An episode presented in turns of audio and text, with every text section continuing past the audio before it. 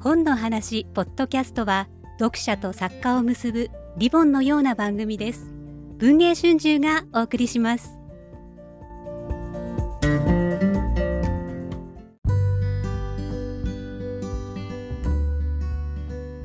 ベアです。トウコです。石井です。ブーク。はい。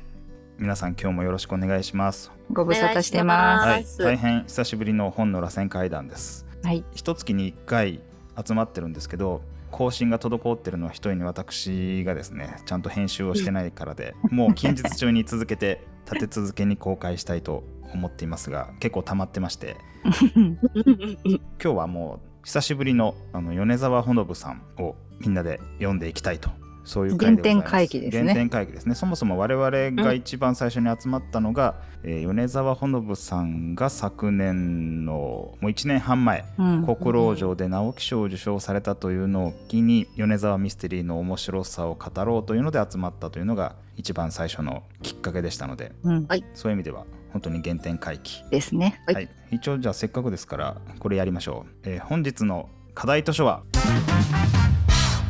米沢ほのぶさんの新刊「可燃物」でございます。はい、はい。はい。今回も大変なですね、まあ、力作。出ましたね。可燃物です。うん。どうですか可燃物？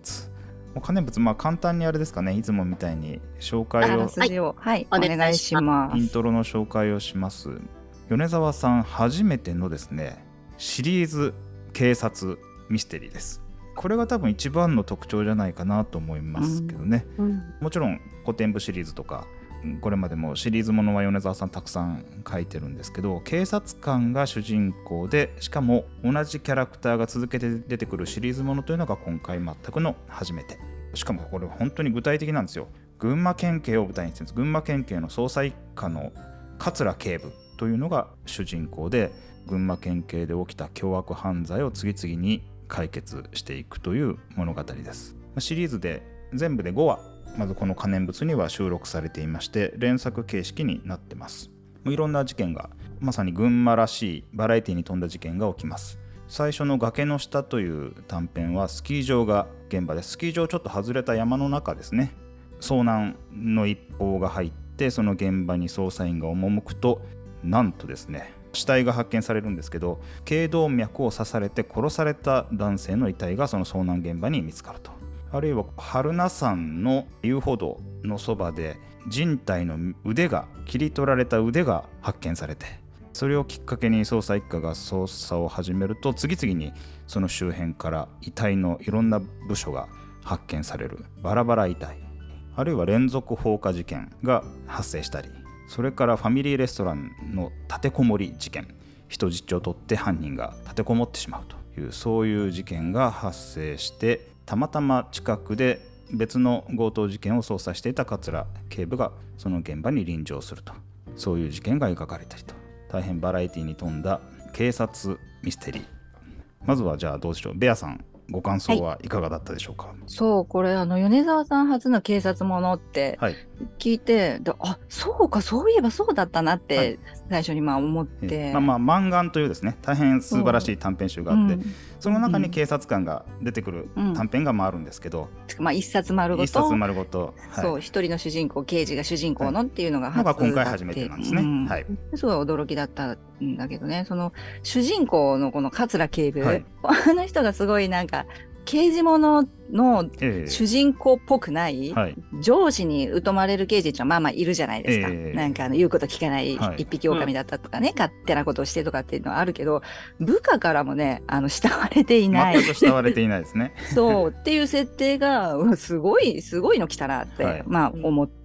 でもその彼のね人となりを表すのが一番わかりやすいのがあの第一章の最後に出てくる、彼らは桂を良い上司だとは思っていないが桂を捜査能力を疑う者は一人もいないっていうのがあって、いい文章ですね。いいそう。これか、こういう人なのねっていうところからどんどん始まっていく。はいだからすごいわかりやすい導入部として一番わかりやすい一章目から始まってるなっていうのを思いましたね。その警察もののいろいろと今まで読んでき、刑事ものっていうか読んできてて、こういう風だろうなとかって思ってるんじゃない部分っていうのが結構明らかに、明らかにって変だけど、確かにこうなんだなっていうのがいくつかあってそこら辺を拾っていくのもすごく面白かったですね。はいはいはいはい。それはどうですか？もう少し具体的に伺うとどういったあたりですか、えっとね、あのー例えばそのドラマとかその刑事ものとかで行くと刑事警察のその捜査に周りいろんなこう職業の人たちがみんなこぞって協力していくから例えば鑑識だったりとか、はい。その、はいはいはい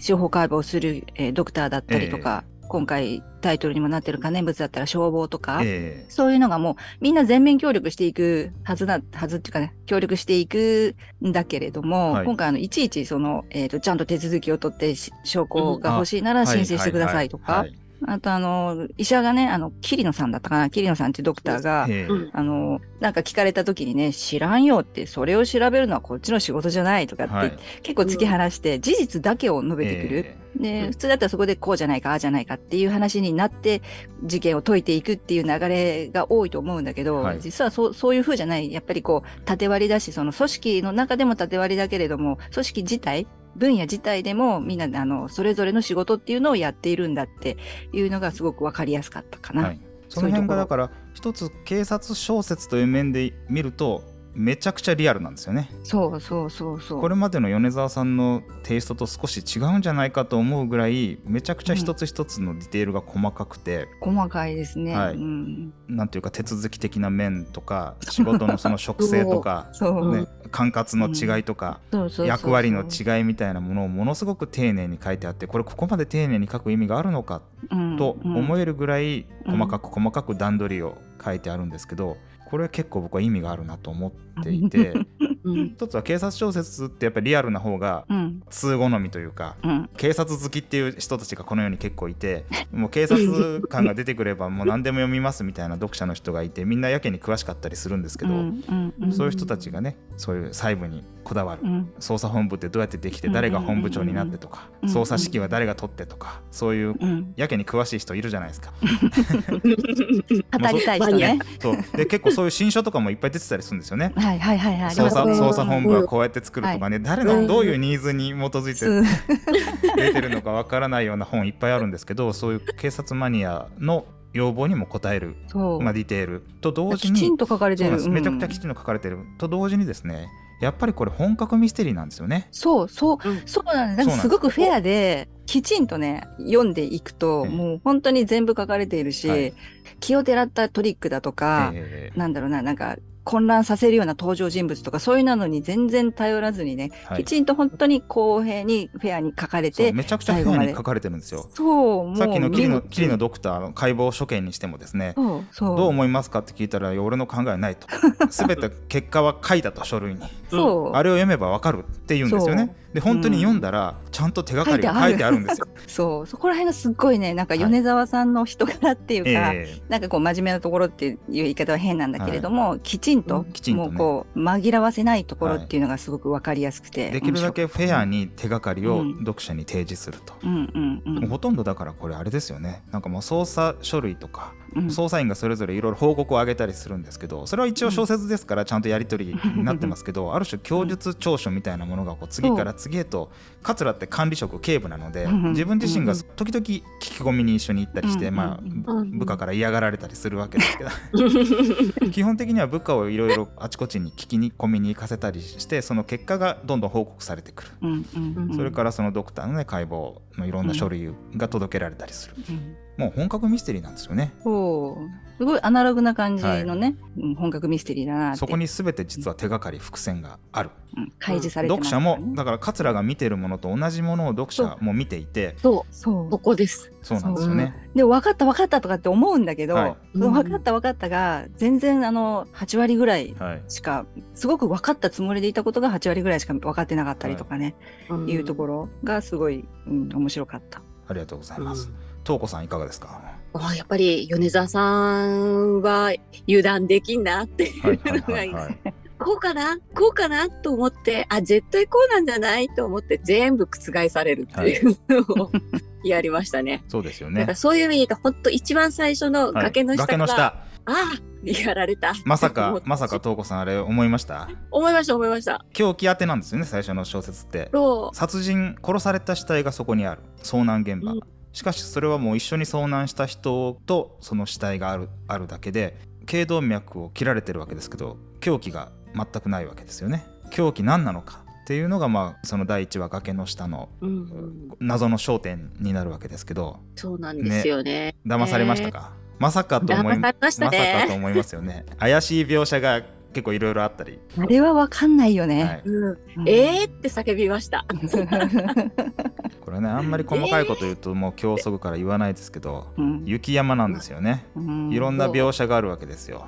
でね。え尖ったもので首を一突きされて頸動脈が切れて大量の血が散っていてしかし凶器はないわけですね。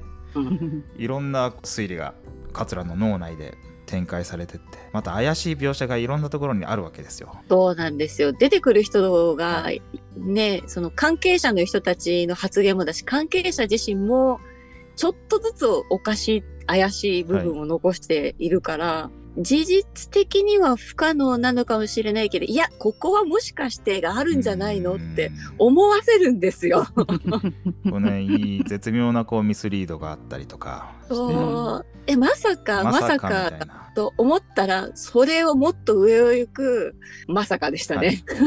やられた。書いてあった。二度目読んだちゃんとちゃんと実は書いてあるんですけどそこに書いてあったかっていうた。いや、さすがです。ねえ、だから、もしそこで、いや、もう始まったぞ、米沢ワールドっていうので、はい、もうまんまと虜ですよね、これ。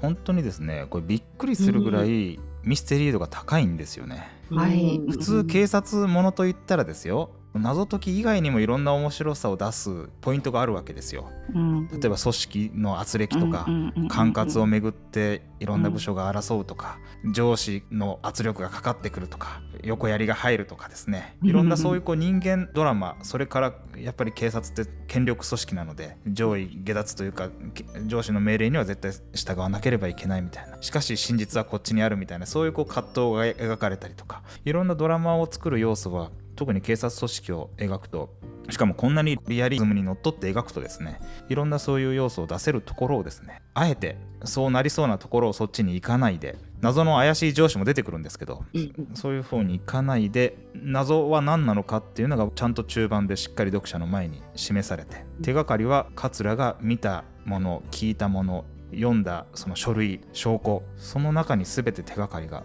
全部あって途中は組織捜査なんですけど最後の真相は桂がたどり着くというか。ワンマンだって言われてるところがあるでしょ、はい。桂が一人でって、ええだから部下が育って部ない下が育ってないじゃゃないかって上司に怒られるシーンがありますよね。ねあそこら辺もねなんかそらそうでしょこうなるとねとはい。かっていうのはあるんだけど、その桂が事件を解決していくそのなんかスイッチみたいなのが違和感っていうのが何回も出てくるんだけど、はいそこに気づくかっていうその目を持ってるかどうか、ええ。でそのいろんな情報を集めてくる部下たちがいっぱいいるんだけども、はい。その見落とした部下にそこは気づくべきだったよなってだから今後あの重要な役割はこいつらには与えられないだろうみたいなこととか書いてますよね。なるほどはいって思うよね。そう、ええそこに気づいたものは桂のように上に上がっていくだろうし気づかないものはずっと下にいるまんまなんだろうなっていうのはすごくわかるかな。うん警察組織が描かれるんですけど部下っていうのはあくまでも桂の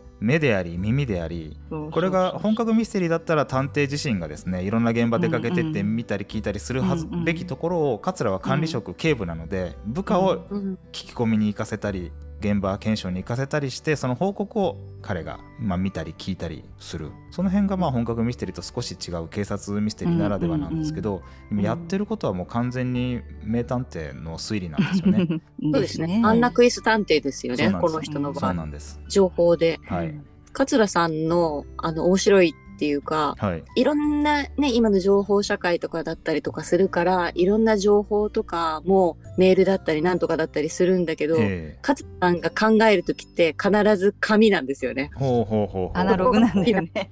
そのアナログさがすごい好きで、はい。違和感があったりとか、一つ一つ整理していくときに必ず紙に書いて、そう書き出しますよね。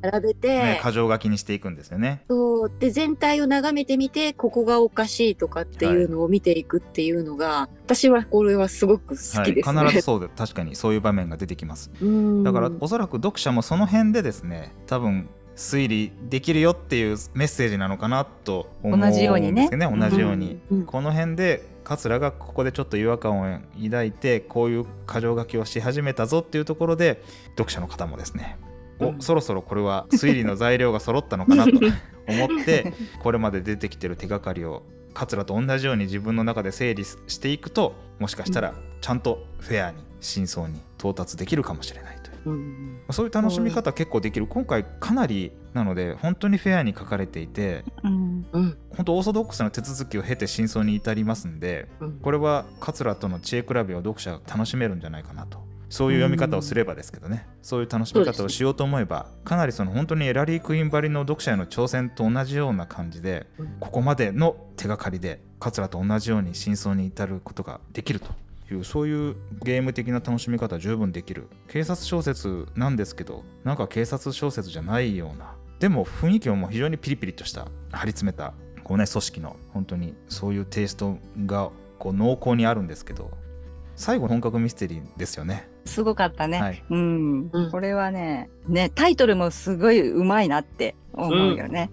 一番最後の本物かですね。本物本か。物かいろんな上手よね、うんこれね。何重の意味がかかってます。そうそうそう。これさ、さ、うわってなっちゃうよ。さすがですね。面白かった。これで終わりっていうのをこれが一番最後にあるっていうのではいなんかすごい締まった感がいやものすごくあり締まりますよね見事などんでん返しも決まるし、タイトルの意味もですね、あこういう意味だったかと読み終えると途中で何度か本物かっていうですねうん局面が訪れるんですけど読み終えてみるとこういう意味で出会ったのかといううん見事な見事なミステリーだと思いますね。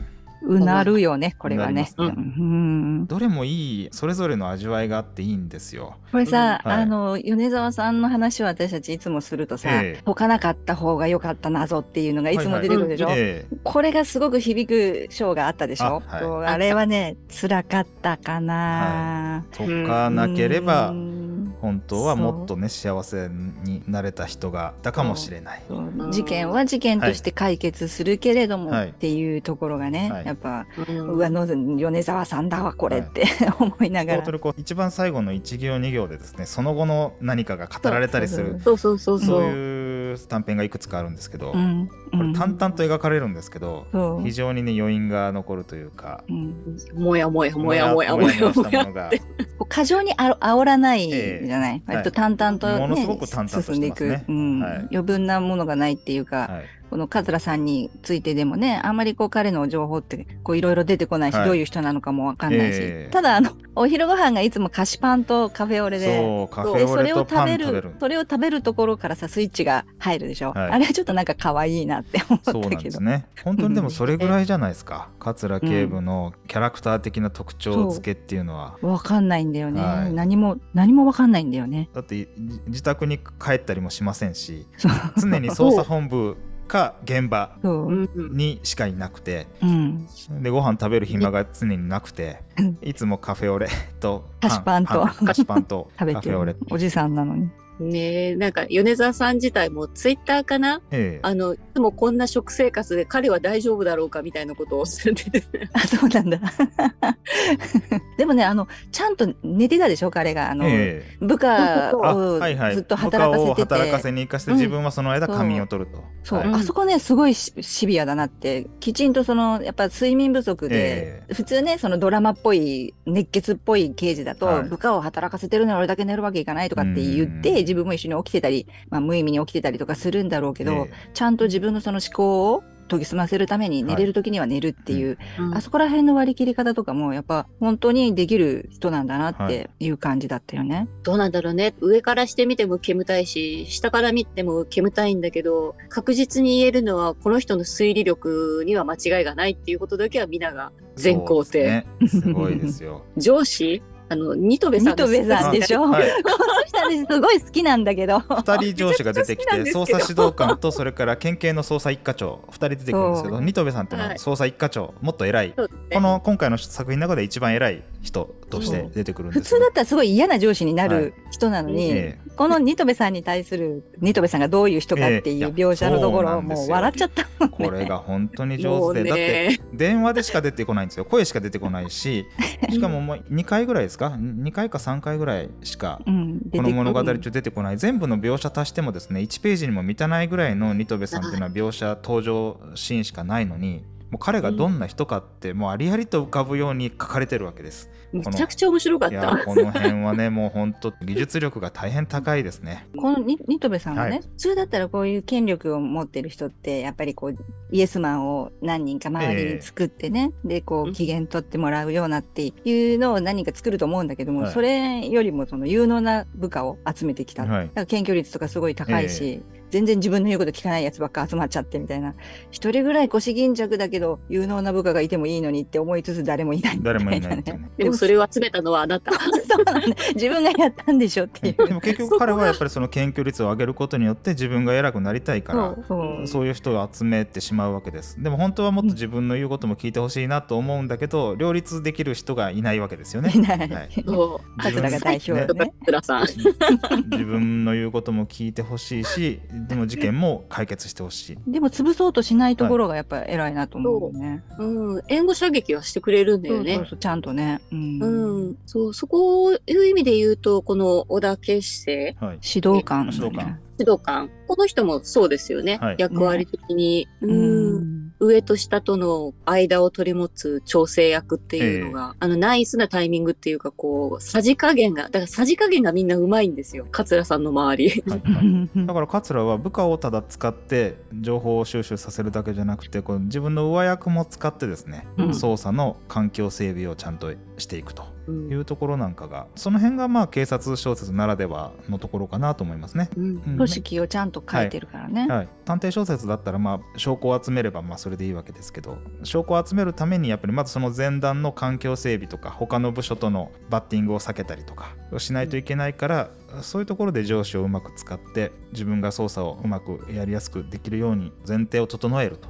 いう意味で上司が登場すると、まあ、桂は上司も使うし部下も使う。うん。自分は推理をするというそういうふうに警察組織が描かれてますよね。うんこれちゃんとみんながやっぱり桂の実力、その推理力だったり、その判断力だったりっていうのを認めてるからちゃんと従うってことなんだよね。ねなんか若手にしても村田さんだっけ自分のナンバー2なんだよね。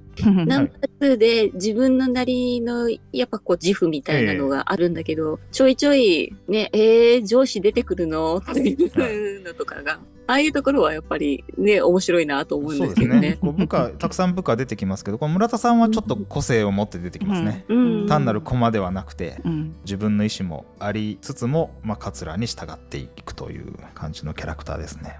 自慢げになんか報告してさらっと流されて、えーあれとかっていうね。あれみたいな。あれ違うんだみたいなね。普通は。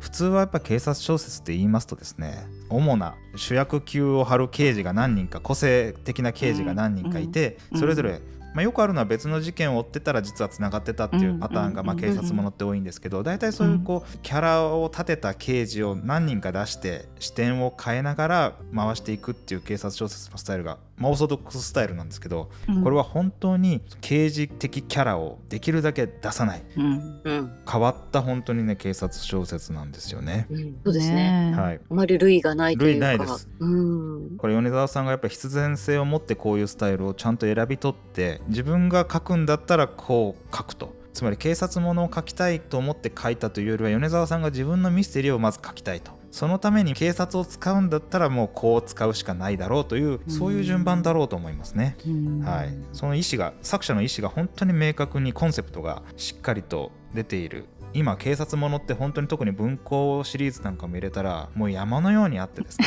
多い。もう読み切れないんですよ。うんいろんな警察ものありますけど、こんなに作家性がはっきりと明確に出た警察ミステリーっていうのは極めて珍しいと思いますね。うん米沢さんならでは米沢さんにしか書けないものになってると思います。大体ねその刑事とか、はその周りの人にこう感情移入したり、はい、共感したりしながらこうどんどんこう先に先に行って連れて行かれる感じがするんだけども、そこら辺の要素がなくてもこれだけね最後引っ張られるんだっていうね。こんなに刑事のキャラを書かなくていいのかっていうぐらい。だって家に帰るシーンすらないんですよ。そはい。そこにいる現場にいるはい。桂しかわからないんだから、現場にしか桂いないんですよ。普通はだってね。家に帰ったら奥さんがいて、そう。ああなたまた今日も遅いのねとか そういうシーンがね一つぐらいあってもいいし。ね、シャツの替えを持ってくるとかね。そうですね。うん協力的な奥さん。あのシャツシャツ着替えるシーンは自分で着替えるシーンはありましたけど。ね新しいのちゃんと着替えてて、はいちゃんとだからし書に準備。書に準備してるんですね。こういう操作に備えて。ああいうところ読むとなんか一人なのかな一人身なのかなって。多分独り身っぽいんだよな。なっちゃうよね。うん。家族がいるのかどうかすらわからない。主人公なんですよ。なんか生活してる匂いがしないんですよ。はい、はい、しないです、桂さん、はいだから食生活気にしないんじゃないかなっていう。うん。菓子パンでいい。確かにそうです菓子パンねでいい。菓子パンとカフェオレでいい。そのプライベートを書かない。キャラクターもいろんな要素を載せていかない。でしかしキャラはしっかり立ってるわけですよね、そう。はい、この辺がまあ本当にですね。これは技術力の高さだと思いますね。ね。え顔がだってどんな顔をしてるのかとかですよ。見た目もわかかんないね、っこいいのかもうおじさんなのか太ってるのか痩せてるのかそういう外見の描写もほとんどないでしょ。ない、はい。全然なかったはず。でもなんかみんなそれぞれの頭の中にあ桂ってこういう人かなみたいな像が浮かんでくると思うんですよ。この彼のこの人となりを読んでいるだけで。ねえ。はい、こういうのがですね本当にですねやっぱ人間を描くっていうことなのかなと、うんこう勉強になりますね、なりますね。はい、上手だと思います。もう読み終わってすぐなのに、もう、もう次の、次の話早くってそう思っちゃっでしょ？思いますよね。思う。はい。僕も思い早くます。早くって。えー、ほんとこういうキャラクターをどういう観点から作ってるんですかね？ねそのキャラクターを生み出すきっかけみたいな、こういう人がいればっていうのを、どんな瞬間で思ってるのかとかね。うん。ねミステリー好きじゃないですか。ご本人自体がやっぱりミステリー小説大好きな人だから、はいい、ろんな作品とかを読んで、どういうところからそのエッセンスみたいなのを拾ってきてるのかなっていうのも、はいちょっと興味ありますね。そうですねうん人間だから間違いはあるはいっていうのを否定しないじゃないええですか。そうそういうのも織り込み済みなんですよね。そううん例えば目撃したものが本当に本当にそう起きたかどうかっていうのはこれは必ずしもそうとは言えないっていうようなことまで全部織り込んだ上で現場を見に行ったり目撃証言を聞いたりするっていうあたりも大変リアルだなと思いましたね。びっくりしたのが目撃証言、はい、普通だったらねその目撃者が出てきたらおラッキーって。ラッキーと思う。そうなんですよ。もううんうん。簡単に解決しちゃうぜって思っちゃうのに、そこで違和感を感じるっていう。なんですよ。えそうなの？みたいなね。同じ目撃証言がこんなに続いたらこれはおかしいって思うんですよね。そう。そうう。んみんなが同じことを言ってるって言ったら、ね。普通はみんなが同じことを言ってるからそれが真実でしょはい。って思うんだけど、そうじゃないかもしれないって、こういうのってミステリーとはまた別の人間観察だったりうん。世の中の知識じゃないですか。うんうん。こういうのをやっぱりどうやってね小説にこう入れていけるのかって気になりますよね。なる。そね。だから後から気づくと、あの、読んで、初見で読んでる時はすっごい些細なはい。ところだったりとかするんだけど、もう一度読み直したら、ちゃんとこことここは繋がってるっていうのを書いてあるんですよ。はい、うそこに気づくか気づかないかで、自分の中の同じ目線で見れてるかどうかチェックみたいなのはいはい。があったりとて、うん。本当にあの探偵に挑戦です。はい。そうなんだね、最後の局面でちゃんと挑戦できる。うん、本当にフェアに書かれている。誰もが真相を聞いたらええとは思わないですよね。あそうだったのか。書いてあったそうじゃんみ書いてあったって。たいなね。そうなんですよ。納得するんだよ、ね、納得できます。どうして自分は気がつかなかったのかとちゃんと思えるような書かれ方がしてます。だからはい。米沢さんからみんなへの挑戦状そなのよう実はねやっぱりこう挑戦状みたいなのはないですけどうん。桂が事件を整理し始めると多分もう手がかりは出揃ったんだなとこ思ってね。思っていいと思います。結構最後まあこう短編だからというのもありますけど最後淡々と幕が降りるでしょ？そうそう、うん。ラストがねね。結構そのあっさりしてるんだよね。あっさりしてます、でそこに余分ななんかあの盛り上げがない。ないですね。真相がもう分かったらパンと終わってあとはもうその後の出来事が23行書かれて。あそこら辺の潔さもねすごく心地いいんだよね。すごいですね。もうだってうん。こんなここまで来てまだ推理しててこっからうまくこの事件本当に終わんのかと思ったら次ページめくったらもう事件解決して終わってたりしますから。そう。そうなんだ。ここでえそこでもう話手放しちゃうの？っていうようなね、感じで、はい。うん。だから本当問題編回答編というふうに読めなくもないです。答え合わせがね、はいちゃんとできます。うん。と同時にさっき本当にベアさんおっしゃったみたいな目撃証言が続くとかえって怪しいとかですね。うんうん。そういうね、うんなんというかもう本当酸いも甘いも噛み分けたその桂はその当然か作中内の桂警部っていうのはもうどれぐらいですかね20年ぐらい多分その現場にいていろんな事件を解決しながらノウハウを身につけてきたんだなっていうのが、うん。それもだから深くは書かれない彼の過去は書かれないんですけど、そういううん事件を見る目一つ一つから彼の人間形成というかこれまでこんなことをやってきたどういう人なんだろうっていうのがちゃんと分かるように書かれているわけですけどうん。それを書くあの米沢ほのぶという作家はですね一体こういう人間観察をどうやって普段してるんだろうっていううん。のもうん。僕は気になりましたね。ねえ、はい。あとやっぱりゲーム好きのはい。米沢さんだから、今回ゲーゲームネタゲームネタありましたね。ああいうところはやっぱりちょっとだけ米沢さんのご自身が出てるかなって思っはい。て見てましたけど、しかもちゃんとそれ伏線になってます。なってました世ね。界中の人とオンラインゲームをするというところで、出てくる人がそのリーダーなんですよね。うんうん戦いをするチームのリーダーで世界中の人と英語でコミュニケーション取りながらそのオンラインゲームをやってるというのが事件の手がかりの一つ伏伏線にもなっていました。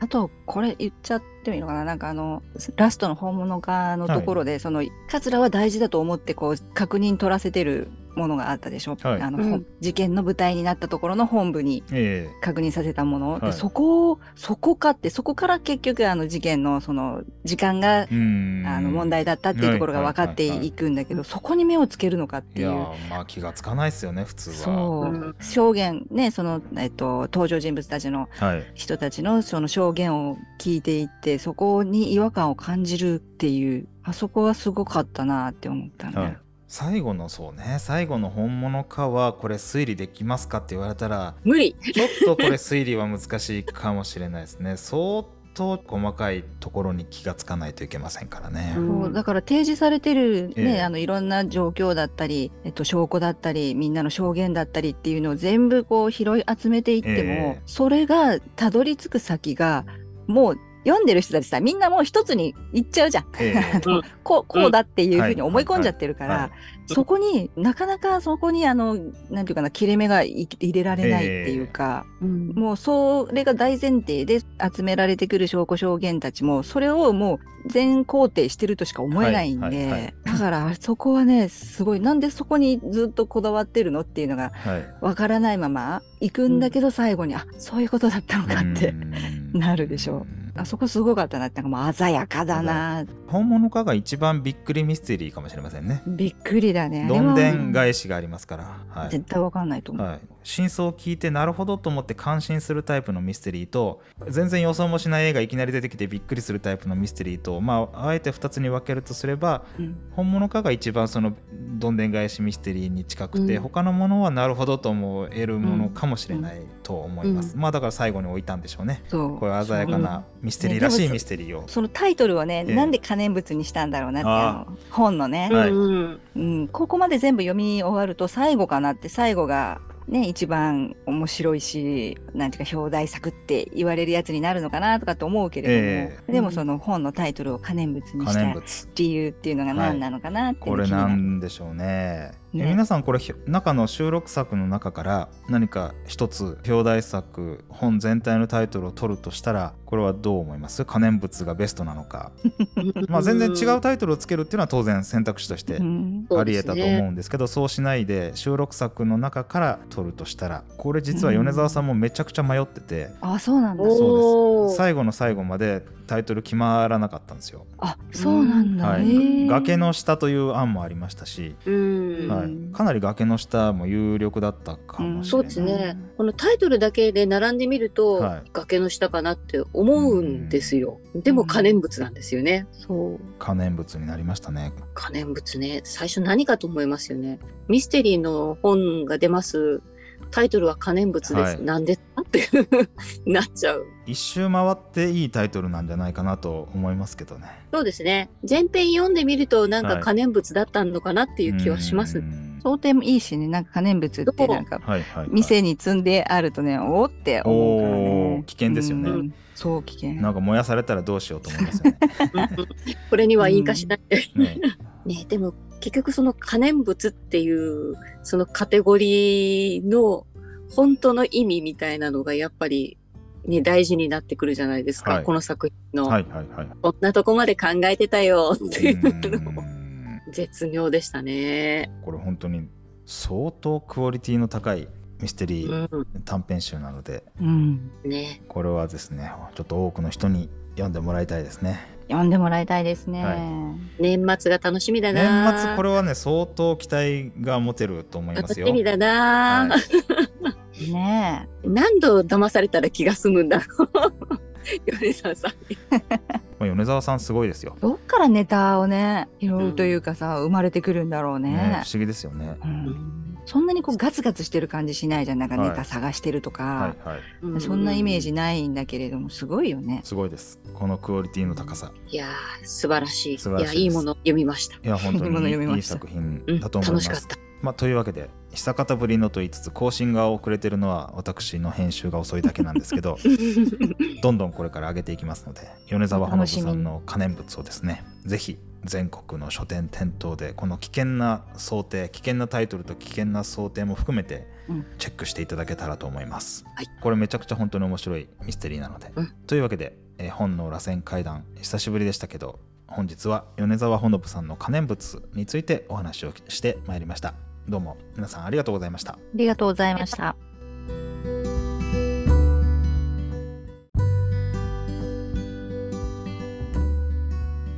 久方ぶりの本の螺旋階段え皆さん最後までお聞きくださいましてありがとうございます。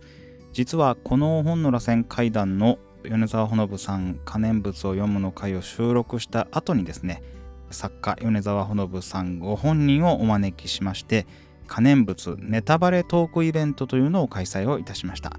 こちらまだアーカイブをですねなんとたったの660円。2時間。大変長い時間にわたってえ米沢さんご本人が一作一作可燃物に収録されている5作の短編につきまして丁寧にネタバレで解説をするという大変豪華な充実した内容のイベント2時間のアーカイブをですね現在たったの660円で10月まで販売をしておりますそのリンクも概要欄に貼ってありますのでご興味ある方は可燃物をお読みの上ですねこちらのネタバレトークイベントのアーカイブもぜひお買い求めいただいてご視聴いただけたらと思います。本日は最後までお聴きくださいましてどうもありがとうございました。